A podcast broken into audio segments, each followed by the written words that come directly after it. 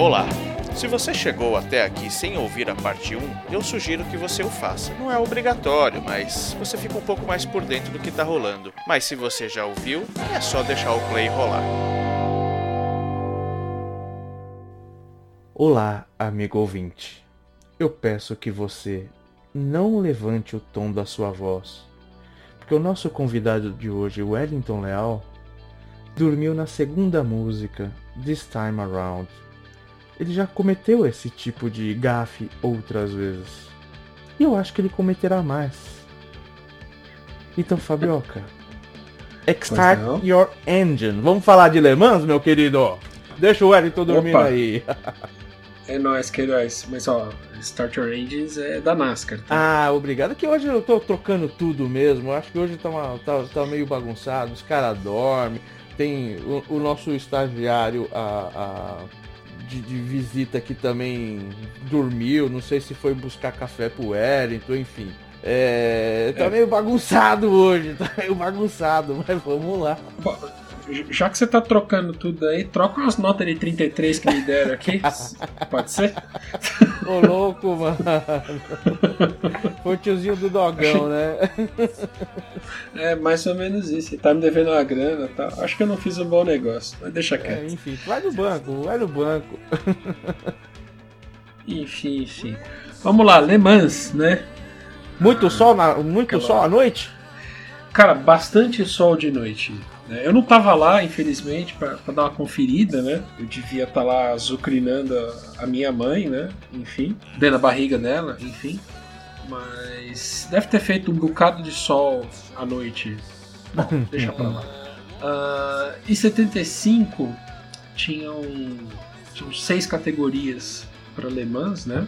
É interessante, os caras vão trocando as categorias, trocando as categorias, troca o regulamento, troca o regulamento, você inclui carros, você exclui carros, você acaba banindo carros e assim por diante, né? Antigamente você tinha um sortimento, a gente já falou isso antes, né? Tinha um sortimento maior de, de carros, de marcas de carros que participavam, hoje em dia é coisa um pouco mais homogênea, né?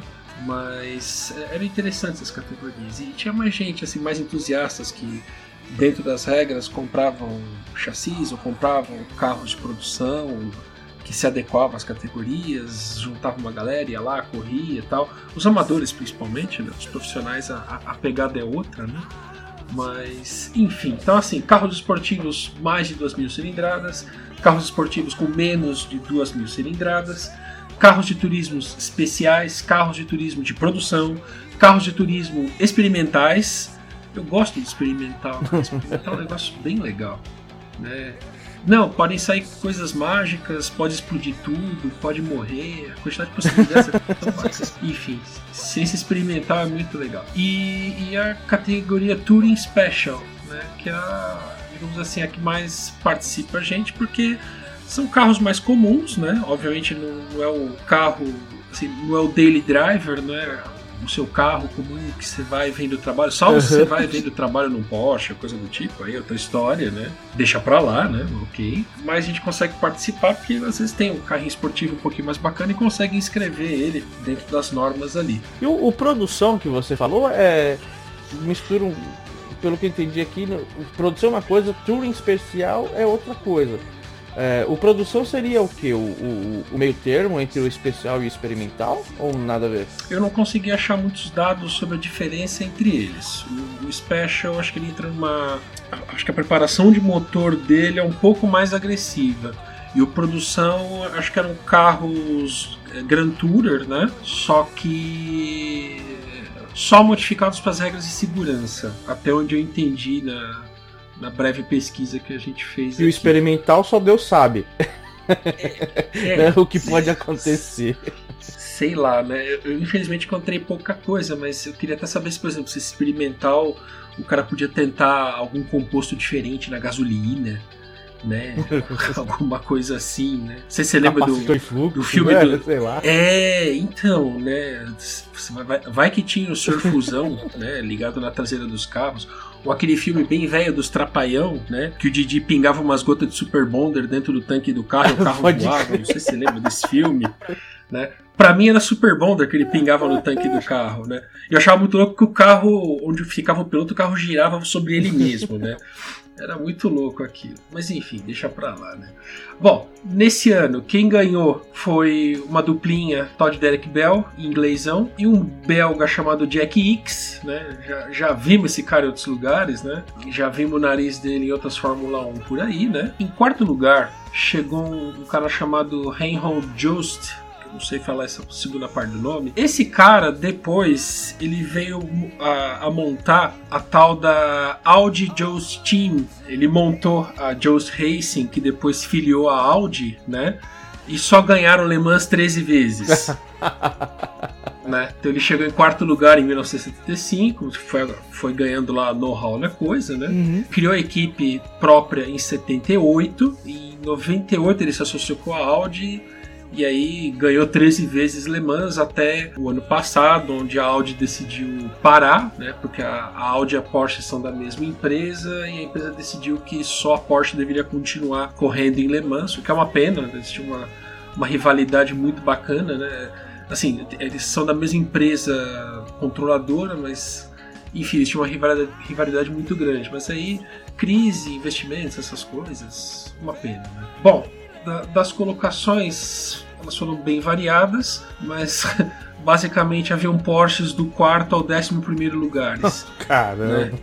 Né? É um saco às vezes falar de, de Le Mans na década de 70 porque tem um, uma supremacia de Porsche. Né? Conforme Ferrari e outros foram diminuindo participação, a Porsche se manteve lá.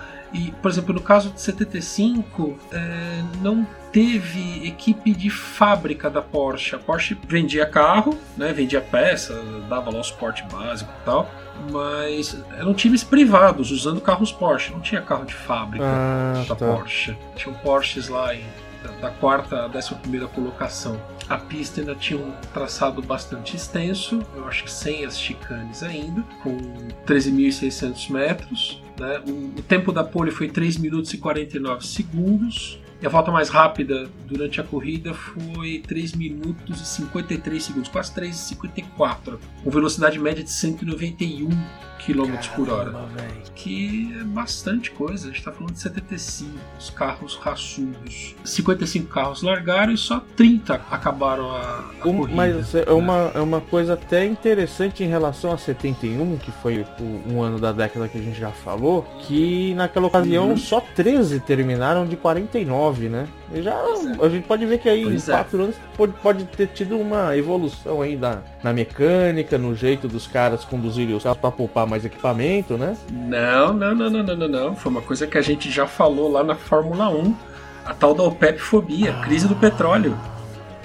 Assim, vou falar na zoeira, né? Se você se lembrar, né?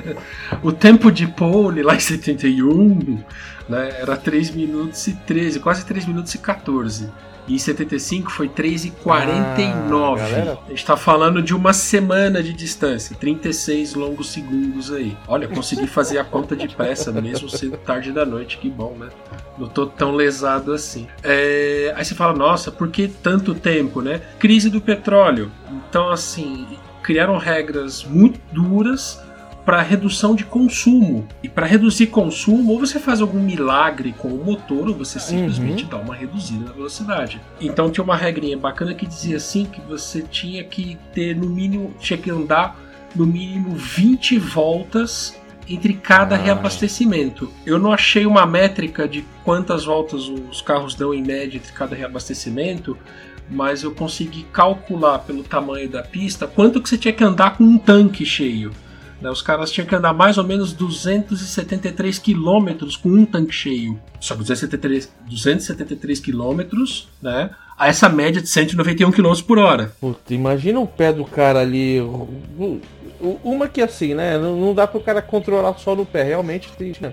Todos os artefatos mecânicos ali para poder garantir a cumprimento dessa regra, né? Uhum. Cara, que loucura, hein? E aí com isso o equipamento era muito mais poupado do que em 71, né? Exatamente. Por isso, então, mais gente terminou a corrida também. O pessoal realmente pressionou menos o equipamento para é, economizar combustível. Acho que deve ter, deve ter feito cálculos muito bons em cima do, do consumo. O pessoal aliviou um pouco o pé para poupar, né? E mais gente acabou terminando. Tanto que no ano seguinte, né, de 55 qualificados largando, só 24 terminaram. Né? E as voltas foram mais rápidas. Né? Aí eu já não sei dizer se houve tanto OPEP-fobia ou se o pessoal resolveu dar um pé na OPEP-fobia e pisou um pouco mais. que você dá, né? Tem que pesquisar um pouquinho mais que eu não achei informação sobre isso. Tem uma curiosidade bacana. Uma equipe da Alpine Renault, né, com o carro A441C, ele só tinha mulheres como pilotos. Ô, louco, sério? Né? E, e o carro prometia um bocado. O carro era bom, o carro era econômico. O pessoal achou legal porque ele, ele tava realmente conseguindo andar bastante com o tanque cheio. É, é, chato falar assim, o carro era econômico e andava bastante, mas eu infelizmente não achei o quanto econômico, né? Todo mundo calculava para andar pelo menos umas 20 voltas dentro do regulamento e eu não sei quanto que eles andavam. Só que infelizmente eles terminaram em 45, ou seja, eles não terminaram entre os 30 que acabaram a corrida. Após 8 horas de corrida, sem gasolina. Putz, grilo. Pane seca. Quer dizer, ah, não, esse carro. Não, querido, esse carro anda só com o cheiro da gasolina. Né? grila. Ah, imagina, parando lá no meio da Mulsânia, passa um rádio lá pro box falando que a gente parou pro pane seca. Moço, né? liga pro seguro pra pegar o guincho. É, liga pro Turing, né? Põe o bonezinho do Turing e fica esperando o guincho do Turing. Eu lembro do meu pai fazendo isso com a Brasília branca dele. Putz, que pena, Enfim. cara. Sair por um motivo desse, olha. Eu também, também achei uma pena. Enfim, sobre os carros, né?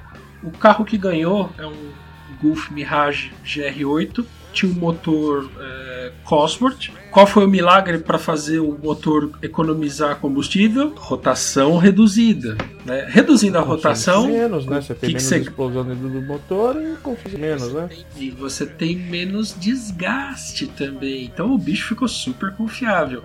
Né? E a, a Gulf fez um combustível especial ah, também. Mexeram no combustível, no composto do combustível mesmo. Sim, sim. Eu acho que a regra permitia alguma coisa nesse sentido também. Não tinha gasolina padronizada. Caraca, o nível que os caras já mexiam e... naquela época.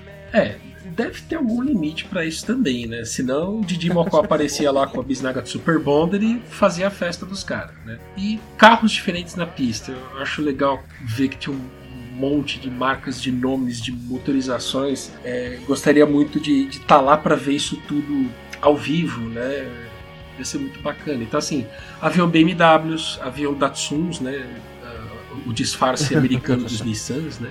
Muitos Lolas, muitos Marches, muitos Ligiers, muitos Mazdas, que vieram ganhar alemãs em 91. Caraca, né? eu não sabia que a Mazda 93. tava, não. Sim, mas carros pequenos. Os De Tomaso Pantera, alguns Toyota, Ford Capri, que eu nunca tinha ouvido falar, Chryslers, Lamborghinis, o tal de Moiné Simca, bacana, muito bonito, nunca vi, enfim. Mas tinha uma variedade legal Nossa, de carros. Bacana, então, assim, que salada que era de você olhar assim na pista. O que você falou, imagina uhum. você tá lá vendo tudo isso, né, bicho? Pois é. O, o, que eu curto de Le Mans, já falei isso antes, é que é uma corrida de endurance, uma corrida de. Assim, ganha quem ficar realmente na pista mais tempo, andando mais rápido e e conseguir terminar a corrida inteirão. De certa forma, Le Mans acho que contribui um pouquinho mais do que a Fórmula 1 com tecnologia para carro de rua é, por conta disso. Né? Isso aí dá, dá bastante pano para manga, dá para discutir bastante isso daí. Mas eu acredito que é uma contribuição um pouquinho maior. Mas não, não tiro nenhum mérito da Fórmula 1, cara. Muita coisa que foi desenvolvida com tecnologia de ponta para a Fórmula 1 é, equipou carros mais esportivos no momento e de repente isso estava no carro comum que você ia lá comprar para virar o seu daily driver, sabe? Que ele te leve e traz o trabalho, leve traz a família dos compromissos, molecada da escola, mercado, passeio. E isso é bacana. Eu acho que a, além do, do barato de, das corridas, né, de desafiar a velocidade e tal, eu acho que esse é um dos papéis mais importantes da, da, das, do automobilismo, das corridas, né? É desenvolver tecnologia para que você tenha aí mais conforto, para que você tenha mais segurança nos carros que as pessoas que não pilotam, as pessoas mais comuns só querem um meio de transporte que possam usufruir. Você acha que a, a, o, essa gama de carros, até hoje que é reduzida, né?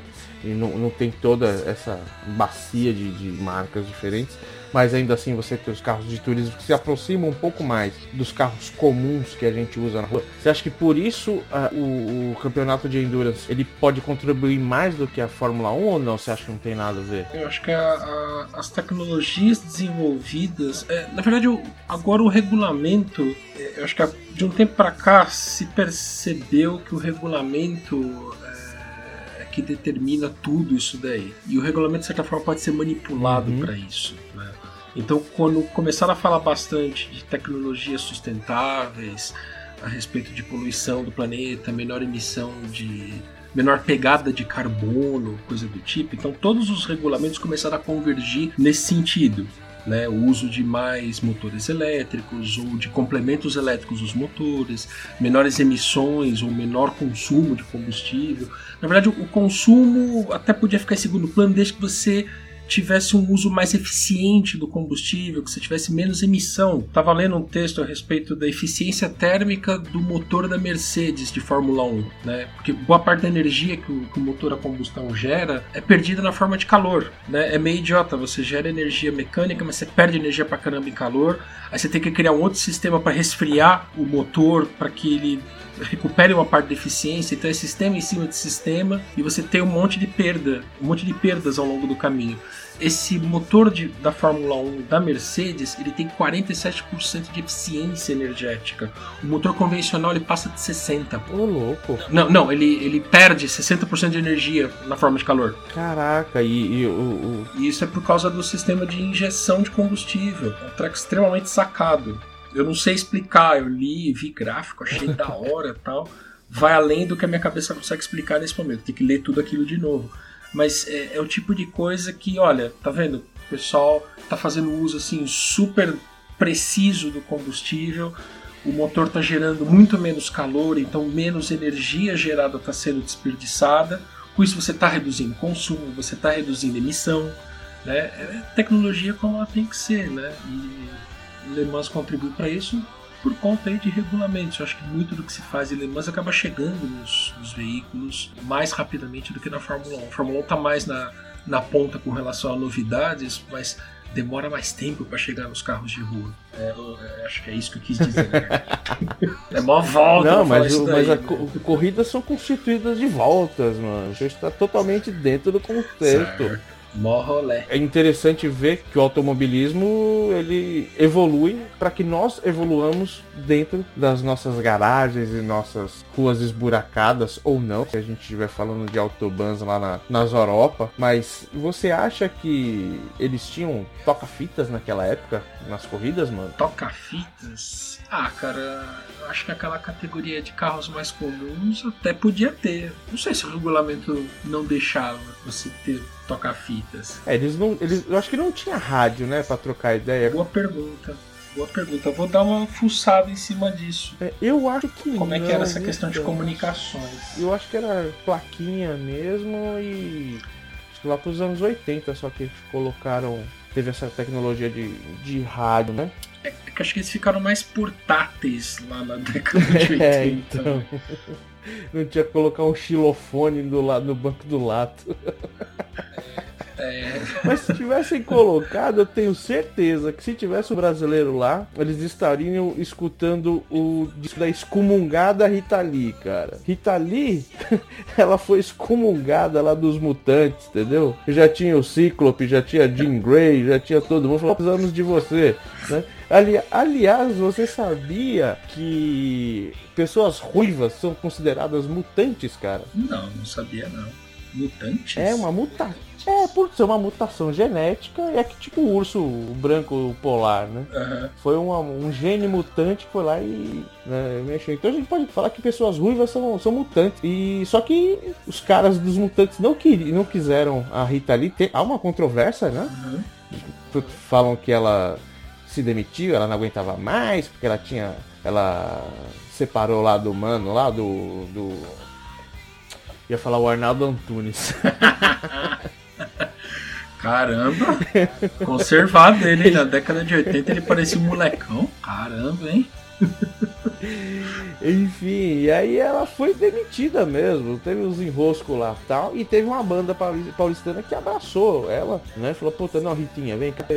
Você toca pra cacete, você canta, compõe pra cacete, que foi o Tutti Frutti. O Tutti Frutti ela tinha como, como líder lá o Luiz Carlini, que era letrista tal, mas a, a Rita, ela tinha uma, uma coisa tão bacana, né? Ela não era só uma uma vozinha bonitinha, né? Só o talento da Ela realmente compunha, né? E muitas uhum. das, das letras do, do, do Tutti Frutti, ela, ela ajudou o, o Luiz Carlini a, a compor. E hoje em dia é estranho, né? Eu não sei o que, que você acha de Rita Lee, mas dos anos 80 pra cá ficou. O que a gente pode pop? Não sei, música de novela. É muito estranho, né? Você escutar o som da Rita Lee hoje, e, sei lá, de 20 anos pra cá, 25 anos pra cá, não é? Ah, cara, eu conheci Rita Lee justamente em trilha sonora de novela, né? Porque em casa a gente escutava Roberto Carlos, basicamente. E, e, gost... sempre achei divertido Rita Lee. Quando, depois que eu casei, eu escutei mais Rita Lee. Minha esposa gosta pra caramba de Rita ah, é? também. Mas não conheço tanto assim, não. É, naquela época tinha bastante. Pra você ter ideia, nesse primeiro disco com Tutti Frutti, tinha a tal da. O Toque, que fez bastante sucesso, né? Naquela época. A Luz del Fuego, que é um, um dos clássicos dela. Ovelha Negra, que segundo diz a lenda, é a mais conhecida da Rita Lee. Eu, eu acho que sim, né? Até por conta do lance de novela, né? Que é, é, é bem difundida, né? uhum. né? Mas a, a, que eu mais gosto uhum. dela, é, eu, eu, sei lá, eu não gosto muito de Rita Lee, sendo bem sincero. Uma das que se salva dela é esse tal de rock and roll, cara, que é que você vê que tem bem é uma pegada bem anos 70 mesmo, né? Você vê que eles estavam numa vibe ali de, uhum. de instrumento e de, de sons muito parecido com o som nova-iorquino, por exemplo, né? Ele quase entrando no, na sujeira do uhum. punk, saindo daquela psicodelia dos anos 60. É um som muito bacana e é um álbum muito legal, viu, cara? Você falou que não conhece, eu também não conheço, eu, eu ouvi por conta da patrulha, deixa eu ouvir. Cara, é bacana, é bacana, é um disco muito legal, diferente do Carpenters, cara, que teve todo aquele negócio que a gente falou lá, toda aquela tecnologia por trás. Puta, a Rita nesse disco aí uhum. arregaçou, cara, muito bom, cara. Você comentou aqui que é uma música composta em parceria com o Paulo Coelho. Sim. Paulo Coelho, Sim. aquele dos livros. Exatamente. O Mago. O Mago Paulo Coelho. O cara, ele era. O mesmo Paulo Coelho, truta do Raul Seixas? O mesmo Paulo Coelho. Inclusive, esse cara era mó arroz de festa, cara. O cara se, o cara se enfiava em tudo quanto é lugar. Um ano antes, ele tinha ajudado a posição do, do Guita, do, do Raul, né? Que, puta, fez ah. um monte de foi um dos maiores discos do Raul Seixas, projetou Raul, tudo. E nesse mesmo ano ele, não só meteu o bedelho no nariz da Rita, como também do Raul Seixas de novo, né? O Raul lançou o, o novo Aeon. Eu confesso para você que eu não sei o que, que é Aeon, não. Acho que é alguma coisa meio esotérica, você sabe o que, que é isso? Eu não, não tenho a mínima ideia. Sei não. E, e desse novo Aeon, o, o, o, Paulo Coelho, se não me engano, ele ajudou na composição de três músicas da Rita, né? No, no álbum do, Paulo, do, do, do, Raul, ele ajudou em todas as músicas. Foram, foram sete faixas, né? nem, nem tanto, né? Sete não, foram 13 faixas e em todas elas, quase todas elas, ele tá, mais da metade ele tá lá. Tem lá o crédito do Paulo Coelho, cara. Mesmo com o Paulo Coelho, né? É, é, é, uma, é uma coisa assim, lógico, tem a questão da afinidade, mas tem um lance do deu certo, né? Então, puxa, o que tá dando certo, não vamos mexer. Uhum. Só que Novo Aeon não foi um. não teve o mesmo sucesso de Guita. No final das contas, uh, não vendeu tão bem, mas não é um disco ruim, não. Não é um. não é um ruim, não. A gente pode ressaltar dele, por exemplo, Tente Outra Vez, que tá, tá nesse, nesse, é. nesse álbum. A Maçã, que é uma das músicas mais endeusadas do homem, né? Para quem é, já era considerado o pai do rock do brasileiro, né? Se Roberto Carlos era o rei da música brasileira, Raul era o pai do rock brasileiro, um baianão lá, metia pau em todo mundo, mas ele fez uma música. Raul era foda, né? É... Não é à toa que todo mundo manda tocar Raul em tudo quanto é lugar. Você conhece aquele som Tu és o MDC da minha vida? Cara, não é estranho, você acha que eu não, não ouvi. Quando você ouvir, você vai ver, meu, o que, que é isso? É um brega, é um, é um rock brega, cara, é muito comédia. Não só o som dessa música, mas como a letra, é muito, muito engraçado, cara. Você vai ter oportunidade de, de, de ouvir. de ouvir não, eu tenho certeza que você já conhece, é que você não tá ligando o nome à pessoa. É um som muito legal, cara. Eu, eu já devo ter ouvido, mas não, não tô ligado mesmo trabalhei uma época num, num lugar que toda sexta-feira tinha um bar de frente pro lugar trabalhava no terceiro andar, uhum. mas tinha uma janela aberta que eu escutava o bar embaixo. Tinha um carinha que tocava música lá ao vivo e sempre havia os dois bêbados locais que gritavam em algum momento entre 8 e meia e 9 da noite Toca Raul! E aí o cara tocava uma série de músicas do Raul. Eu lembrava de algumas, porque devem ser as mais conhecidas, mas sei lá, talvez tenha cantado essa daí, eu não lembro direito.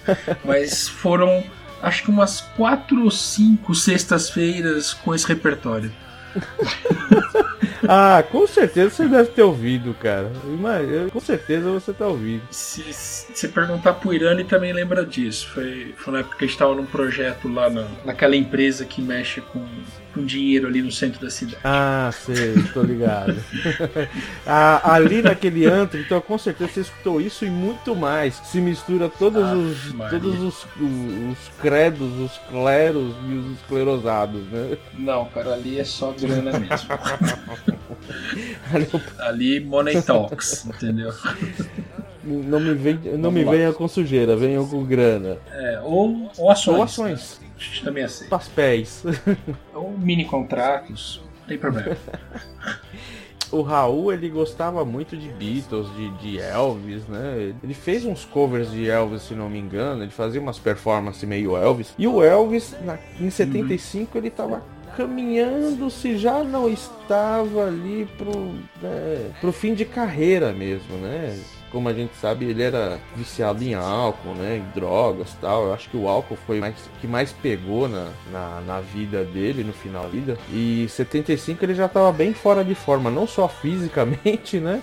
Como também ali no, no lance da música, né? Ele tava partindo para um lado mais gospel. Então, não sei, parece que as pessoas, ah, tirando os, o pessoal do metal, cantores pop, eles amolecem um pouco. Amolecem ou amadurecem, né? Então não faz mais sentido cantar músicas três, quatro gerações atrás, enfim, como o Capital hoje faz, né? Os caras com 60 anos estão cantando música pra, pra garotada de 16, eles conseguem fazer, enfim. Mas o Elvis já não conseguia mais naquela época, né?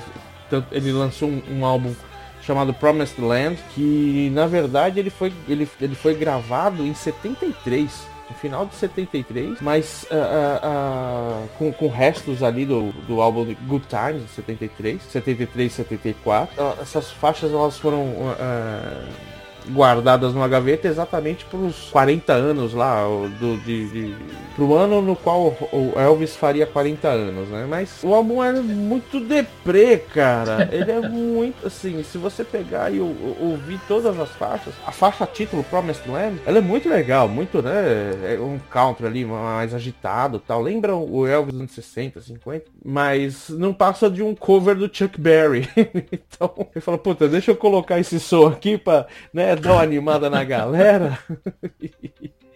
E, né, o pessoal não. Vamos balançar o esqueleto. Vem, meu filho. Pega o seu andador, chacoalhe. e desse... Querida, minha dentadura ali, por favor. É, pois é. Sacanagem. O resto né? do, do, do, álbum, assim, a própria Promised Land, a Terra Prometida, remete aí à religiosidade, enfim. Então ele uhum. muito nessa pegada, né? É verdade. E... Mas o cara era o rei, né? Mas, é, mas qual, qual que era daquelas roupas dele? Cara, né? você sabe que tem uma, tem uma história, eu não sei se é verdade isso eu tô comprando conforme eu li aí. Ele era muito fã de Capitão Marvel, do, do Shazam lá mesmo, do, do, do seriado, sabe? Uhum. E ele, ele colocou aquela capa mesmo. E assim. se você for ver, meu, é muito parecido mesmo, né? Ele se inspirou no, no, no, visual do Shazam pra fazer todo aquele, né? Um Shazam uhum. Las Vegas. Cara, não, são histórias, né? É, ele não criou. Se é... ele criou um ícone ali, cara. Acho que é a coisa mais Sim. imitada do mundo. Na sequência, o Michael Jackson, né? Exato. É uma coisa extremamente icônica. Brega pra burro. Muito brega. Feio pro diabo. Mas uma coisa assim, extremamente referenciada. Uma coisa assim que gosta de, de Elvis Presley e não discute aquilo. É quase um dogma, né? Pô, que costeleta é ridícula, que óculos besta aqui. Né? Que gola besta é essa? Não, cara, você você vai sair, você vai apanhar se falar isso pra um, um fã. Faz parte, né, né? Exatamente, mas nós como discutir os cortes de cabelo dos Beatles no começo da, da carreira deles, né? pois aquela tigela ridícula. Então. Mas, né, é, o, é, o, é o que você falou, cara. Criou uma, uma, um personagem ali, né? Criou uma. Pois é. Uma figura que é mundialmente conhecida, né? Que seja brega, mas, puta, eu vai, vai, vai brigar com, com, com, com, com o fã, né, sobre isso, né? É, o Elvis já tava meio cansadão e aí em 77 ele, ele voltou pro planeta dele.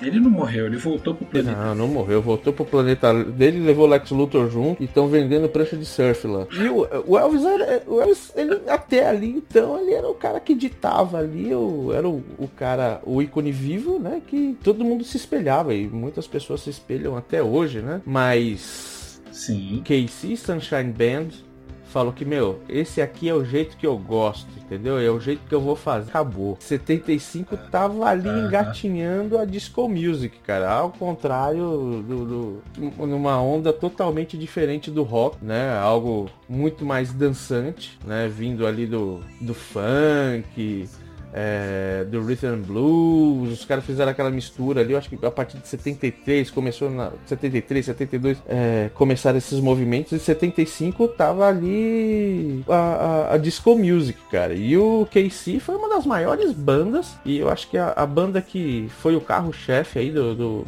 da disco music, né? Incrível que eles estão na ativa até hoje. Os tiozão, eles fazem show até hoje, cara. Eles eles estão na ativa? Estão na ativa até hoje. Tem. Puta, tem. É, eu vi um pedaço de um show no Japão.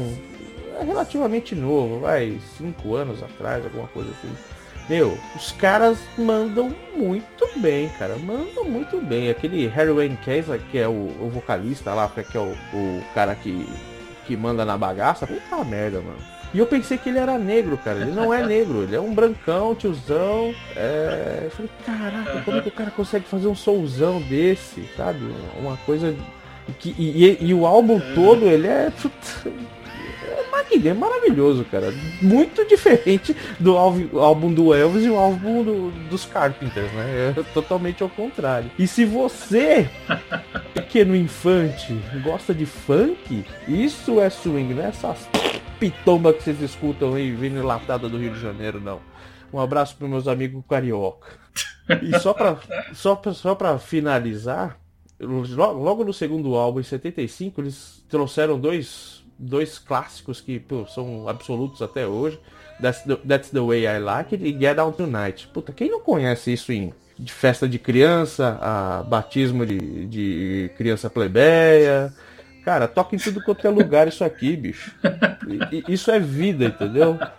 Não é rock and roll, mas é vida. Casey is life. Você curte, cara, o movimento aí do, do da disco music? O pessoal do, o pessoal da, do rock não, achava que era um absurdo, né? Gostei da música de batizado. Toca muito em batizado, é, bar mitzvah, esse tipo de tá coisa. lá jogando lá, afogando o moleque lá. Tudo a ver, cara. Tudo a ver.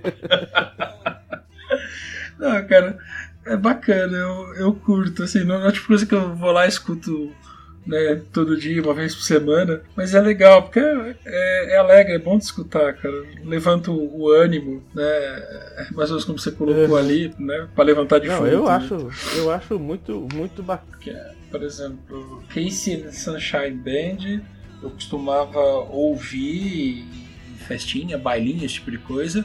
Geralmente antes ou depois ou assim intercalado com alguma coisa de Earth, Wind and Fire, né? É, então são, são bandas gêmeas, né? Ah, cara, é, era ficou ligado, né? Rolava junto. Né? Faz parte, faz parte da mesma coletânea. Well, well, Manuel. Então, vamos escutar? Acorda aí o, o largado do seu DJ. O Flashbackson tá dormindo junto com o Ayrton ali, ó. Os caras tudo de. Ô, viado, não é você não, é o outro. Você. Tá aí, ó. O, o vinil não tem. A gente gravou da rádio ontem. Ficamos escutando o Zebete tocou as músicas. Essa daí, cabeção. Ufa. Então vamos lá, vamos escutar a rainha do rock brasileiro Rita Lee com esse tal de rock and roll, perguntando o que é o tal do rock and roll pro rei brasileiro do rock, Raul Seixas. E ele me vem com brega, tu és o MDC da minha vida. E aí o rei, o, o, rei, o rei Roberto Carlos de novo. o, o, o, rei Elvis que devia rolar um rock rola um country meio maluco ali com Promised Land. E o Casey não quer saber de porra nenhuma, vai fazer do jeito deles com That's the Way I Like It. Flashbackson. Do jeito que eles gostam.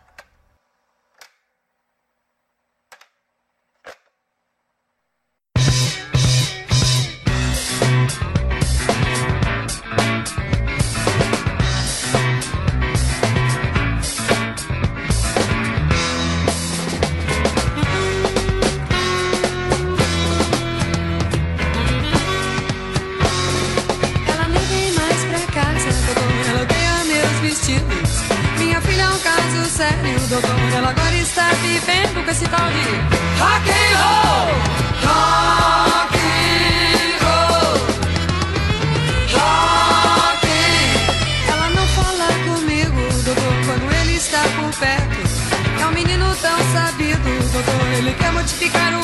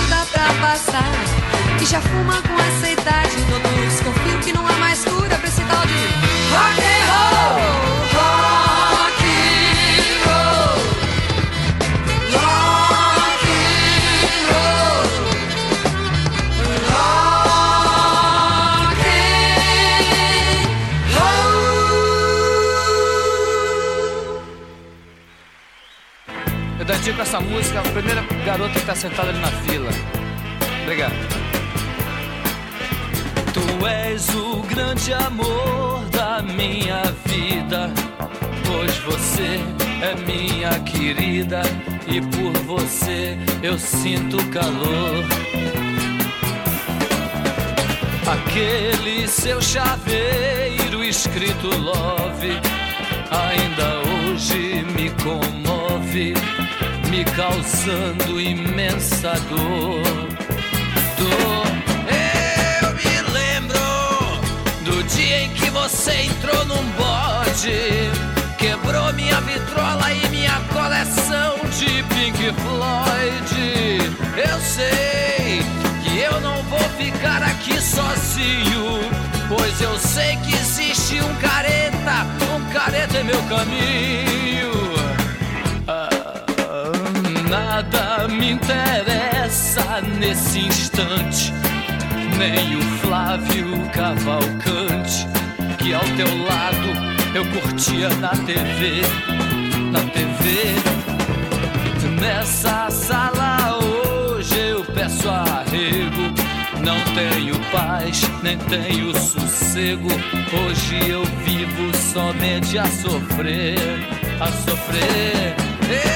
E até, até o filme que eu vejo em cartaz história e por isso, e por isso eu sofro muito mais. Eu sei que dia a dia aumenta o meu desejo e não tem Pepsi Cola que sacie a delícia dos teus beijos. Ah, quando eu me declarava, você ria.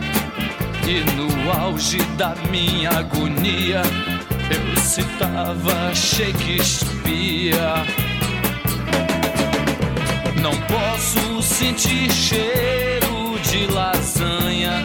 Me lembro logo das casas da banha, onde íamos nos divertir, divertir. Mas hoje o meu Samsung Garrari Gradiente só toca mesmo embalo quente pra lembrar do teu calor.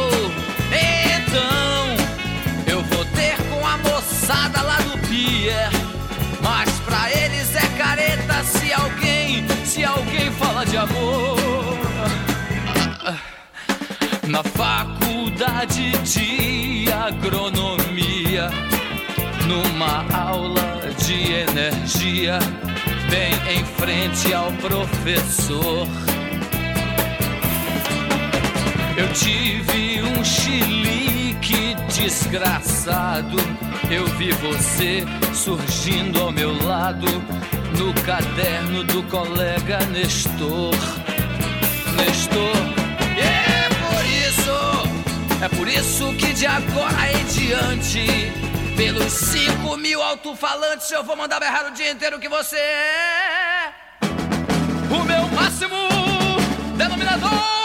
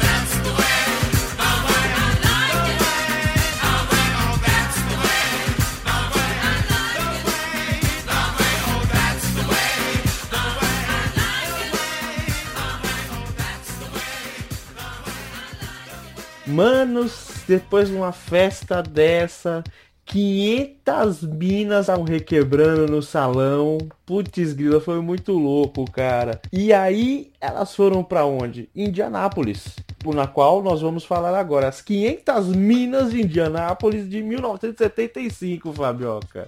E aí, muita festa naquela corrida, na, em 75? Nossa, a balada foi bem louca, não lembro de nada. foi tão louco que eu não lembro de nada. 500 minas? Não sei, cara. Nem, nem, nem lembro. Nem lembro. Eu tava bêbado, eu tava dormindo, acho que eu nem tinha nascido. Caraca, eu tava muito louco, hein? Tava bem louco o bagulho, bem louco. É, Indianápolis fica onde? Perto de Osasco? Indianápolis é aquela rua aqui, ali que cruza Moema, São Judas aqui em São Paulo. Ah, Os caras faziam então é racha ali de, de Moema até, até a igreja de São Judas. Ah, entendi. Peraí, as 500 minas dessa Indianópolis é, aí? Meu, sem preconceitos, né, cara? É, complicado. Enfim, né? Deixa quieto. Corrida notúrnica. Ah, compreendi, compreendi. Puxa vida. Muito bem, 500 milhas de Indianápolis, né? Uma vez o, o primogênito perguntou assim, mas papai, quantas voltas tem as 500 milhas, né? Porque estávamos vendo um filme, estavam falando da volta 152, não lembro que filme, mas tinha uma corrida lá. Eu falei para ele, puxa, tem 200 voltas, né? Aí ele falou, mas por que tem 200 voltas? É, são 200 voltas de 2 milhas e meia para dar 500 milhas, né? Aí eu falei, puxa, que oportunidade boa que eu perdi para forçar ele a usar um pouco a matemática que ele tá aprendendo na escola. Né? Vai fazer conta, né? É para isso Enfim, que a gente é pra isso que a gente pergunta. Pra, pra que, que eu tô aprendendo essas coisas? Pra esse tipo de situação, né?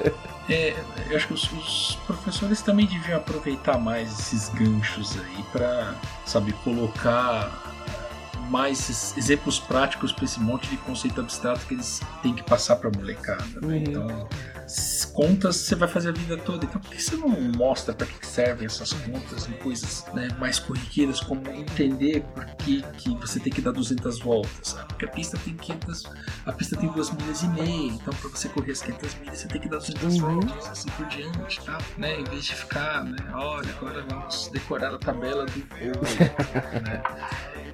Vamos lá, 500 milhas de Indianápolis, né? Lá em 1975. Faz um tempinho que isso daí aconteceu.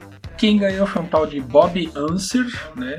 Guarde esse, esse sobrenome Anser. Você verá muito esse sobrenome Anser. É, porque por acaso é um, um, sobrenome de uma família bem tradicional lá na Gringolândia, né? Família de corredores, né? Deve ser uma família rival daqueles Andretti, né? toda uma dinastia de corredores, enfim. Né? O que ganhou foi o Bob Anser, que é irmão do Al Anser.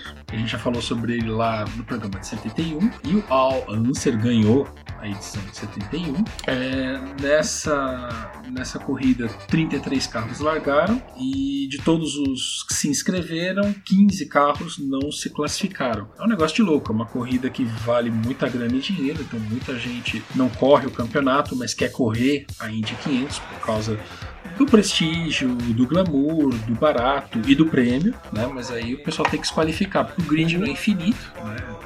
Apesar da pista ser imensa, não cabe todo mundo lá dentro, né? Senão vira uma expressão que eu escutei hoje, né? Vira um congestionamento em movimento. É, né? congestionamento, em movimento. Um congestionamento se movendo a 100 milhas por hora, 200 milhas por hora, né? Ia ser muito louco, né? Imagina, Avenida Juscelino Kubitschek transitando a 110 por hora. Nossa, né? que Toda ela. Ser, ia ser bem bacana. O Bob, cara, ele conseguiu um feito aí, né? Que Pra você ver como a vida é, long, é, é longeva do, do, do, piloto, né? Mas ele, junto com o tal de Rick Mears, ele foi, eles foram os únicos que ganharam corridas em décadas separadas, né? O Bob ganhou em 68, em 75 e em 81. O cara passou três décadas com o nome dele estampado lá. É muito louco isso, né, cara? Deve ser muito gratificante. Enquanto a Fórmula 1, às vezes o cara tem 10 anos, 8 anos. O Rubinho foi, eu acho que o cara que ficou 19 anos, 20 temporadas, né? É, e o maluco, meu, ele foi de 68 a 81. Não sei se ele correu antes, correu depois, provavelmente sim, né? É uma marca, um número muito legal, né? É interessante porque a categoria funciona de um jeito diferente, parece que os pilotos são exigidos de uma forma diferente, né? E o cara com mais idade ele ainda corre, É. né? Talvez o cara não seja tão competitivo quanto um cara que, que estreou há pouco tempo, que estreou, mas já tem, sei lá, um, um talento ali, e tá competindo bem, tá na, na flor da idade ali pra correr, mas o cara tá lá, Né? né? Então, isso é uma coisa bem bacana. Isso você vê também na NASCAR. Pode soar esquisito, mas você vê os tiozão correndo lá na É. NASCAR e de boa. Né? Você não vê os atletas, né, os caras super magrinhos, sarados e tal, correndo como na Fórmula 1. Você vê os tios meio gorduchos sentados lá no- nos, nos carros da NASCAR e dirigindo, comendo os bacon, É muito legal, né, cara? Isso é bem, bem divertido. Bom, chegou em segundo um tal de Johnny Rutherford, que é uma coisa confusa, né? Joãozinho Rutherford.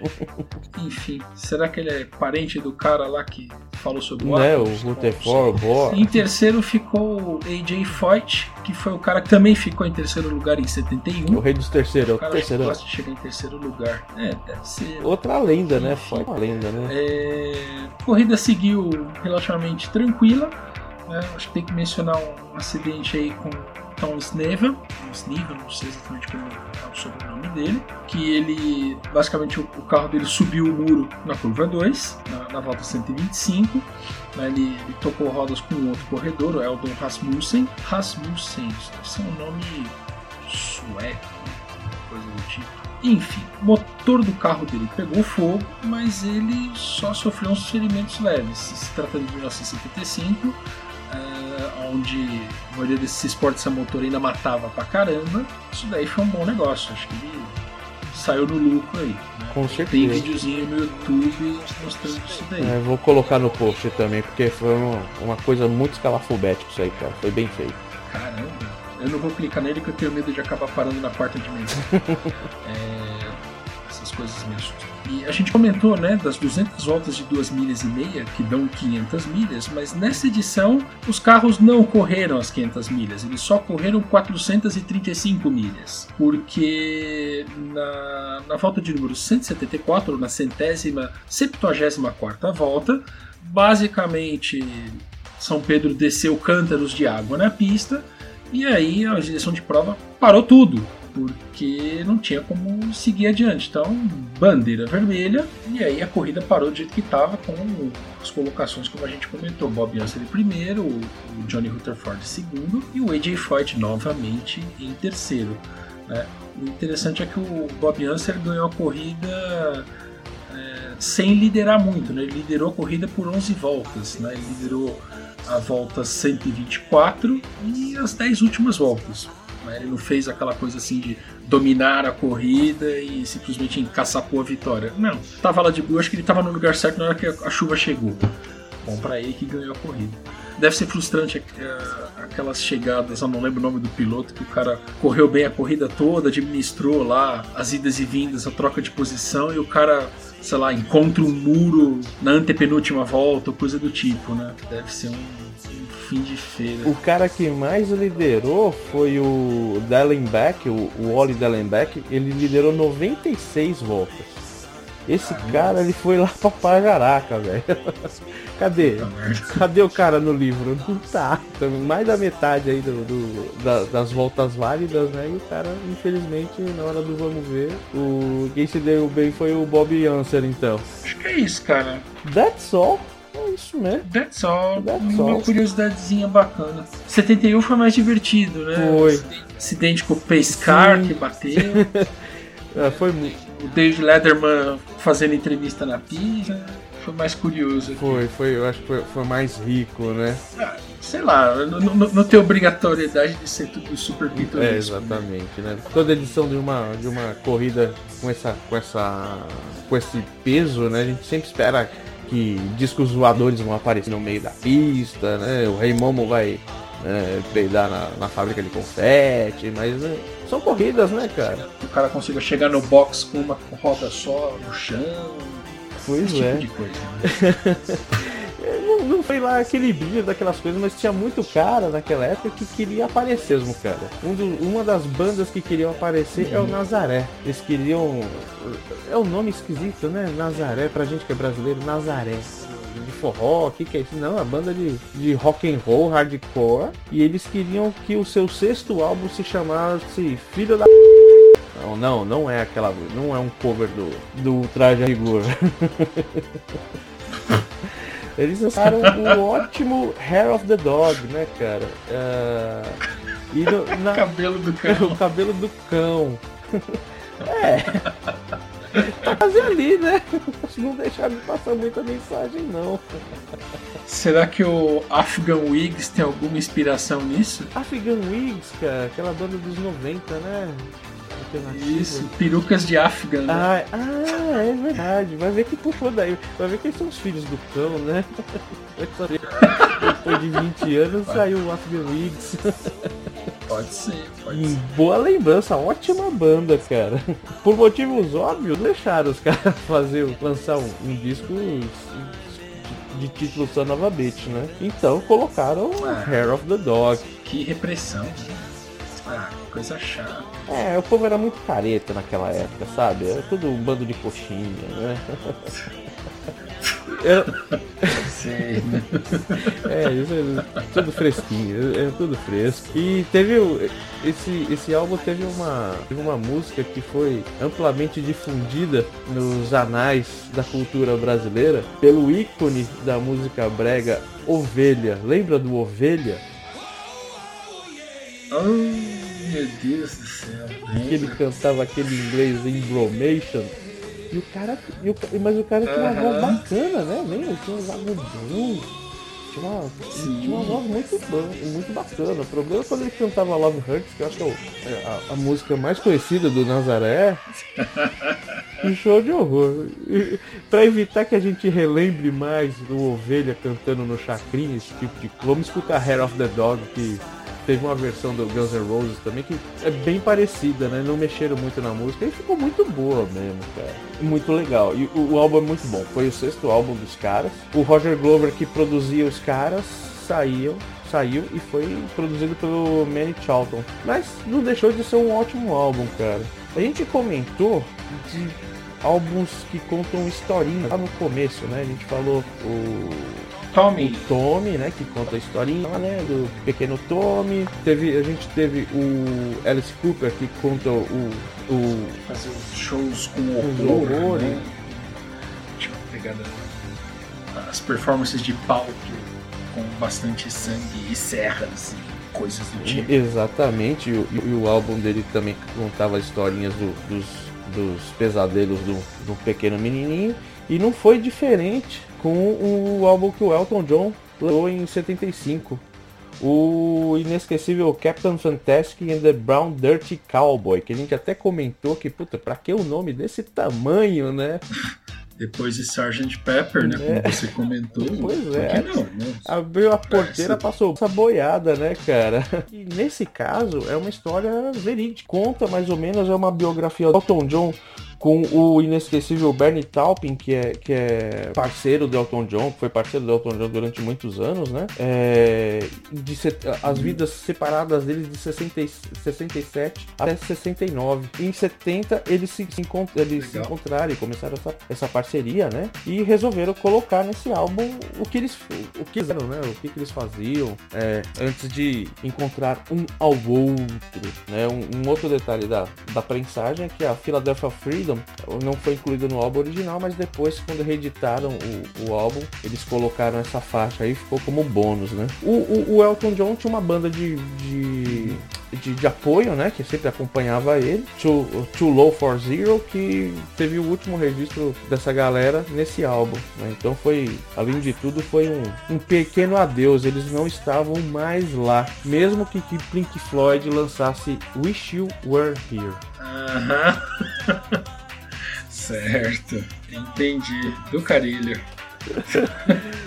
Bom, e nós estamos de novo falando de Pink Floyd, né? A gente uma, você fez aquela toda aquela aquele experimento, né, nasal para descobrir que o Metal era um, um, realmente era o nariz, não era? Era uma orelha. Era uma orelha, isso, era uma orelha. Orelha, nariz, é tudo é tudo paladar. não, cara, eu nunca Nunca provei perfume com orelha, não, cara, desculpa. Bom, beleza. Cada um com as partes anatômicas de acordo com o melhor funcionamento. Deixa quieto. Ah, que nem a garota lá que achava que tinha uma quantidade gigantesca de zonas erógenas, né? E aí, onde ela tocava, ela sentia prazer, até que ela descobriu que os dedos dela eram todos zonas erógenas. Então, por isso que todo lugar que ela tocava, ela sentia prazer. Pois é, né? Pois é, cada um tem o seu, né? Bom, e 79, 75 já era o nono álbum do Pink Floyd. Eles tinham saído do sucesso aí do, do Dark Side of the Moon, né? Que, puta, é, ao concurso, não tem quem não gosta desse álbum, quem não, não tá sempre nas listas dos melhores de não sei o que, né? A melhor fonte, a melhor capa, a melhor disco, a melhor música, a melhor de tudo, né? E um dos caras, um amigo nosso em, com, em, em comum, Alexandre Ponce, falou, pô, o segredo desse álbum álbum não é só o Pink Floyd não, cara, é o Alan Parsons, né? Produziu e fez toda aquela, deu toda aquela, aquela aura, né? Do, colocou a, a, a loucura dos caras ali e materializou o negócio, né? Ele não tava lá, eles a, a produção foi pelo próprio Pink Floyd mesmo, falou, mano, o cara não tá aqui, ele o Alan Parsons foi produzir o próprio álbum, enfim. Cara, a gente tem uma coisa fantástica que é Shine on Crazy Diamond, né? Tem nove partes a, a, música inteira, então você é uma piração mesmo, cara. E foi feita por, em, em, homenagem ao Sid Barrett, uhum. um dos, dos membros né, do, do, do Pink Floyd, antes dele entrar nessa verve é, progressiva. Se não me engano, já no, no, segundo álbum, não lembro quantos álbuns ele fez com Pink Floyd, né? se foi um ou dois. Mas ele entrou no estado lá de, de loucura e ele já não tinha mais condições de trabalhar nem nada, mas ele foi lá visitar os caras na hora quando eles estavam gravando e o pessoal nem quase não reconheceu ele porque estava totalmente bicho louco. E eles vira e mexe o Pink Floyd faz homenagens né, ao Sid Barrett, não, não, não deixaram o cara de lado, né? Infelizmente a loucura tomou o cara de uma forma é, tão grande que ele não tinha condições de, de prosseguir com com Pink Floyd, né? Apesar de ser uma viajeira, o cara acaba contribuindo, né? O cara é, virou inspiração para os caras né? E teve tanta procura pelo álbum, todas as pensagens, toda a, a, primeira pensagem ela foi embora de forma absurda, cara, porque não, não tinha a, a fábrica não, não, não, conseguia atender a demanda, né? Então é um álbum sim que tem o seu, não é um Dark Side of the Moon, mas puta, tem Wish You Were Here e tem Shine on You Crazy Day. Ô, Tiagão, você tá aí, viado? Tiagão, você tá aí? Tô falando de Pink Floyd. Você gosta de Pink Floyd, cara? Não. Você não gosta de Pink Floyd, Thiagão? Você não... Como que é possível? Você falou uma bosta, cara. Boa. Mentira. É mesmo? Eu gosto, mas não sou fã, não. Nossa, muito louco, cara.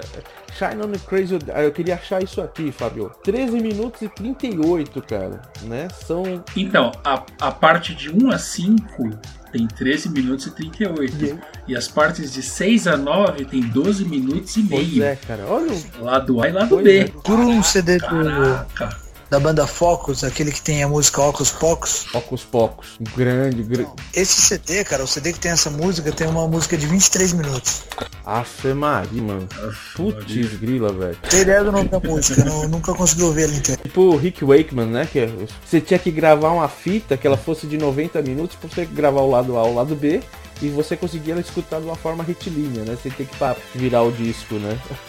Tá louco, velho. É uma arte, né? E falando em arte, crianças, eu respeito muito, mas naquele 75 eles lançaram um dos álbuns tão bons e tão respeitados quanto quanto Dark Side of the Moon. O A Night in Opera, o do Queen. Eu vou deixar vocês vocês discorrerem uhum. aí, cara. O que, que vocês acham de Queen? Esse álbum, a música. Eu vou, eu vou ler aqui um, um, trecho do que o Frederico Mercúrio falou na época. Gravar A Night in the Opera foi uma experiência incrivelmente gratificante.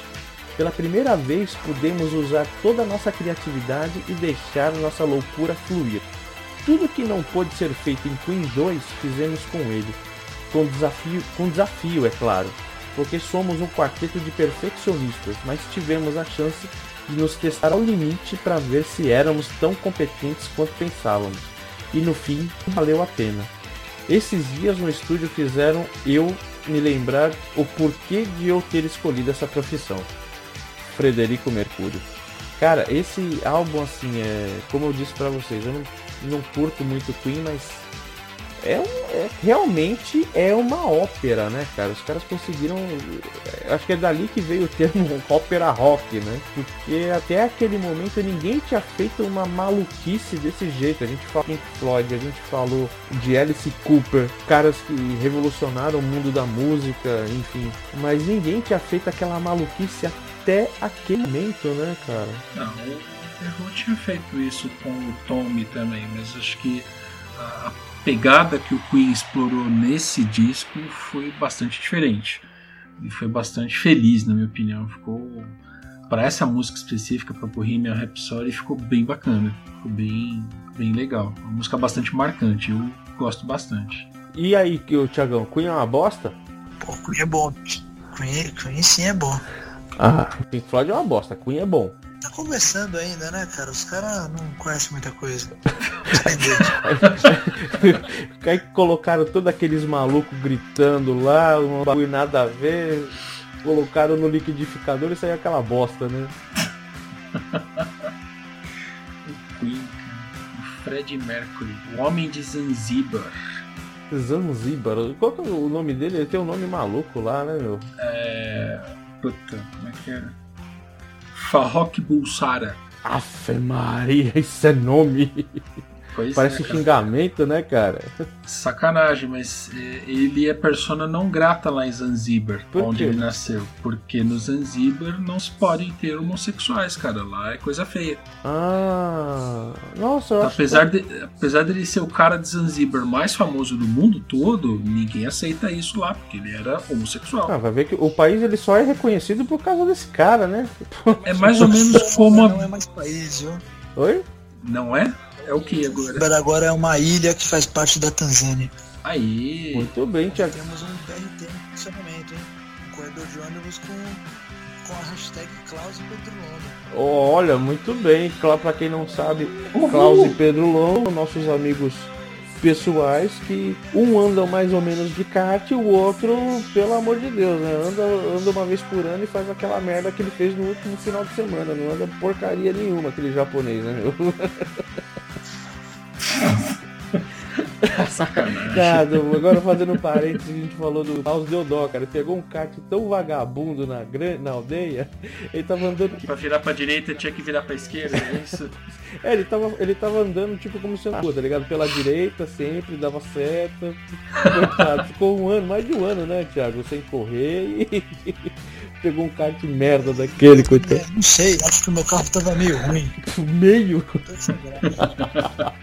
tá bom, ele manda muito bem, cara. Tava muito ruim, cara.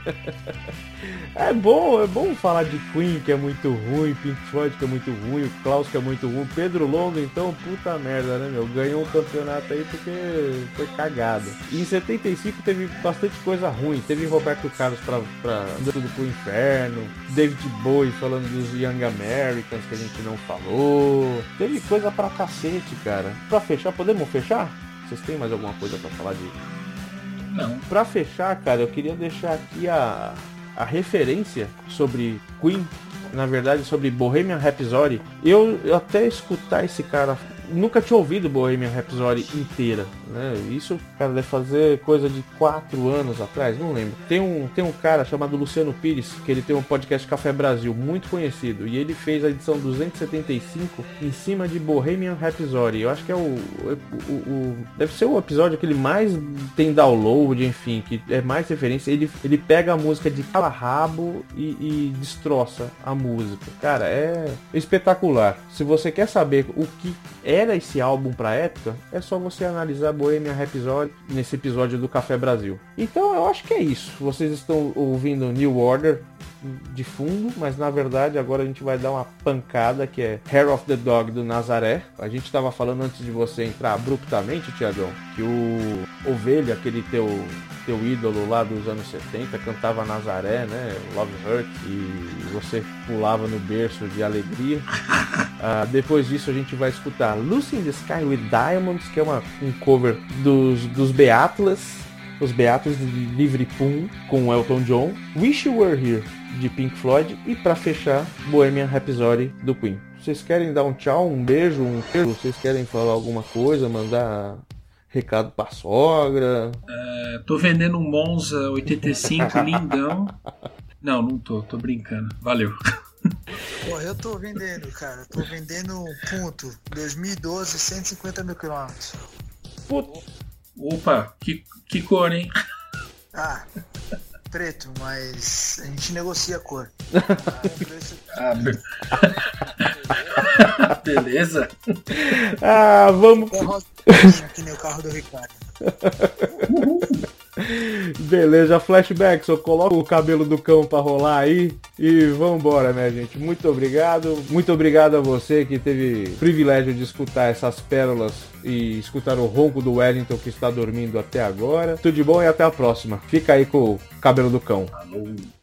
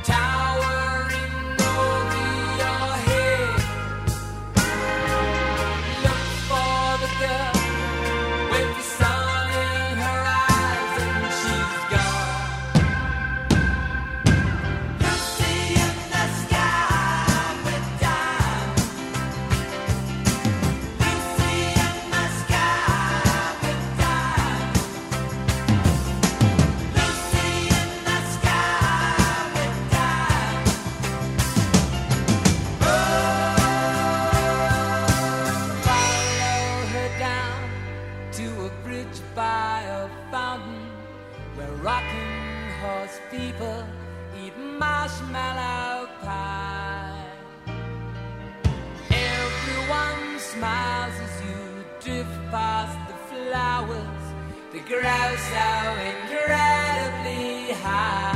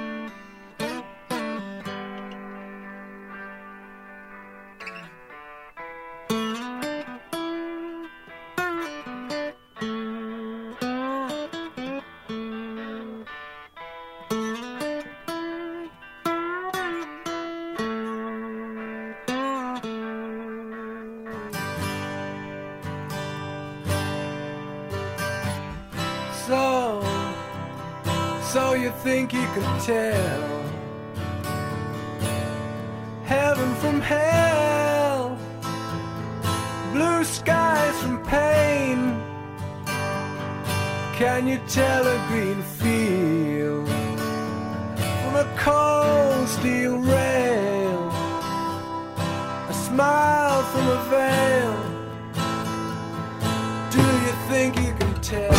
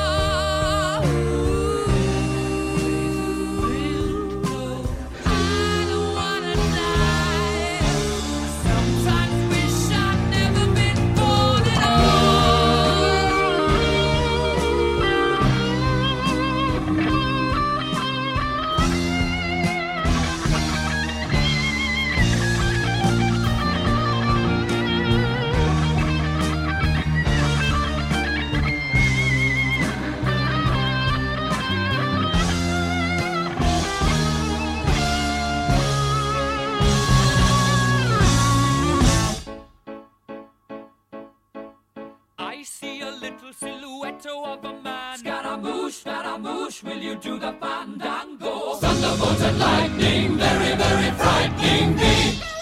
Galileo, Galileo, Galileo Figaro. Magnifico! I'm just a poor boy, nobody loves me. He's just a poor boy from a poor family, sparing his life from this monstrosity. Easy come, easy go. Will you let me go? Bismillah. No, we will not let you go. Let him go.